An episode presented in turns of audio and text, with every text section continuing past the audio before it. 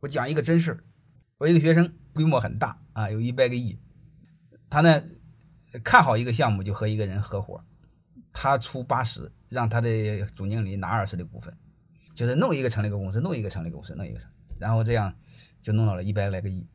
他呢就和很多这个老板脑袋里是一样的事就灌水了。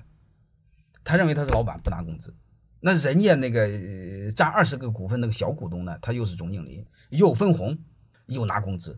啊，工资一般是两百万左右，结果他一分钱不拿，他十来个总经理都是这么拿的，啊，又分红又拿工资，然后他这帮伙总经理呢，分了红，拿了奖金，拿了工资，那然后都拿回家了，人家家里都很有钱，这个老板呢，我为什么不说他脑袋灌水了呢？因为他挣了钱呢，他又没工资，就一个分红，分红呢他又没法拿回家，为什么？他公司发展的快啊。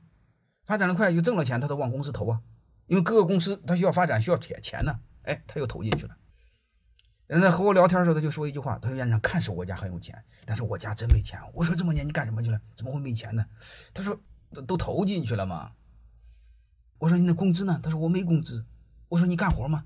他说：“干啊，干活说怎么不拿工资呢？”他说：“不是老板吗？”我说：“老板干活不拿工资吗？”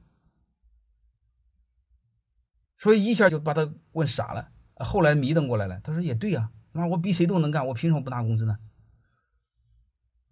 我说人家拿两百万的工资，你怎么着拿三百万的工资嘛？你十来个公司，一个三百万，十来个不就三千万吗？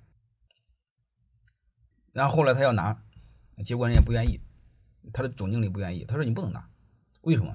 你要拿的时候，我们公司利润会降低，影响我们年终分红，这就是人性。然后就弄得非常不愉快。然后他就给我抱怨，我说你活该，你该找哪你不找哪，你让人家养成习惯了，你再跟人要谁愿意啊？让我我也不愿意干，那你怨不着别人。